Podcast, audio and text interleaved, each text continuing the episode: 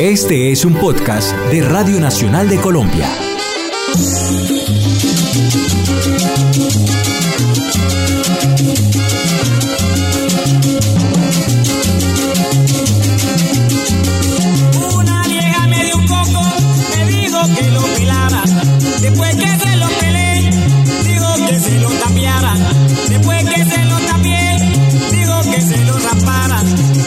Poco es lo que se conoce del compositor Leovigildo Quiñones, autor del currulao El Coco de la Vieja, que grabara la Sonora Dinamita y cuya versión más raizal fuera esta, la que grabara el cantante y compositor Néstor Urbano Tenorio, Peregollo y su combo Bacaná, el mismo intérprete de Mi Buenaventura, considerado el himno de ese puerto, que fue grabado en 1961 tras ser compuesto por Petronio Álvarez.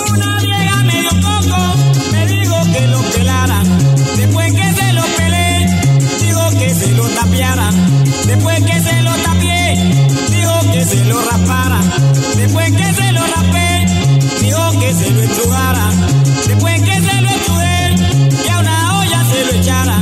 Y cuando allí se lo eché, me dijo que lo meneara.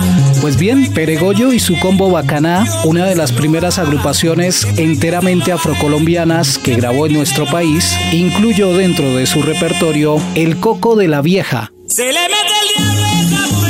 De la pluma de Leo Vigildo Quiñones, un tema que hoy podemos entender fácilmente, conectó al maestro Jairo Varela Martínez, fundador del grupo Nietzsche, con su natal Quibdó. Tanto así que si uno revisa la discografía del grupo Nietzsche, la grabó en tres oportunidades. Una vieja me dio un coco, señores, me dijo que lo. Una vieja me dio un señores, me dijo que lo. Después que se lo pelé, me dijo que lo tapiara. Después que se lo tapié, que la leche le sacara. Después que se la saqué, hay que se lo cocinara. Un momento importante dentro de la trayectoria de la agrupación es el año 1984, cuando Jairo Varela compone y produce Cali Pachanguero, la canción que le daría una figuración nacional a la orquesta al ser declarada como tema oficial de la Feria de Cali. Cali Pachanguero se incluyó en la producción No hay quinto malo, el mismo álbum donde por primera vez el grupo Nietzsche interpretó El Coco de la Vieja, titulado El Coco, tras la adaptación de Currulao a salsa en voz de Moncho Santana.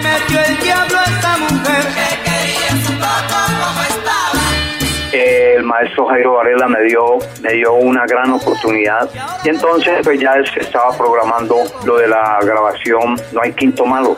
El Coco se grabó en el 84. Para mí es como que si lo hubiera grabado ayer.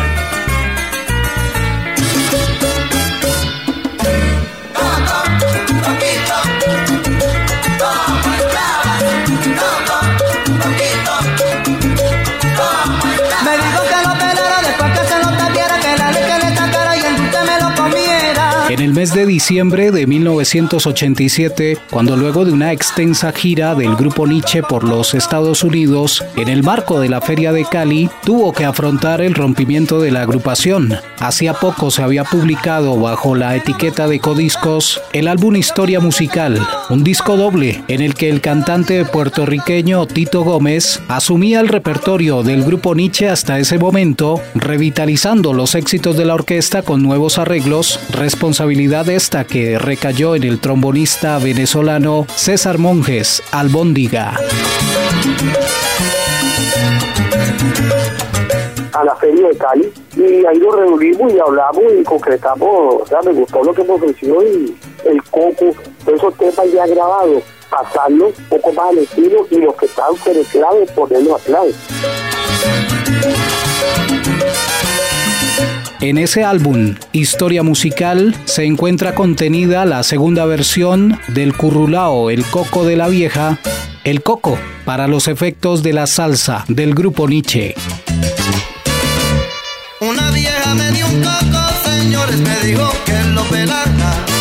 Una vieja me dio un coco, señores, me dijo que lo pelara. Después que se lo pelé. Me dijo que lo tapiara, después que se lo tapié. Para el mes de octubre de 2015, pese a la ausencia del maestro Jairo Varela, el grupo Nietzsche edita el álbum 35 aniversario, realizado bajo la dirección del maestro José Aguirre. La producción es toda una celebración y una apuesta efectiva a mantener vivo el legado de Jairo Varela con una delantera renovada, los vocalistas Elvis Magno, Yuri Toro y Arnold Moreno, que orgullosamente se consideran herederos de un legado.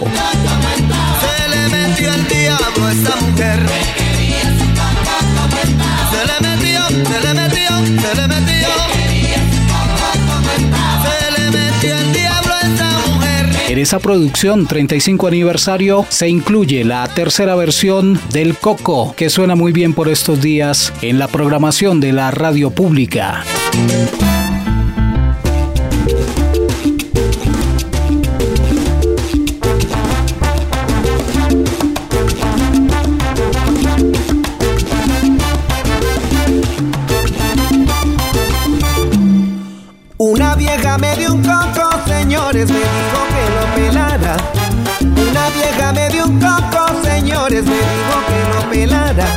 Tres versiones de un mismo coco, un podcast de Robert Telles que hace parte de la serie Cronología de la Salsa para la Radio Nacional de Colombia. Se le metió el diablo a esa mujer. Se le metió el diablo a esa mujer. Se le metió, se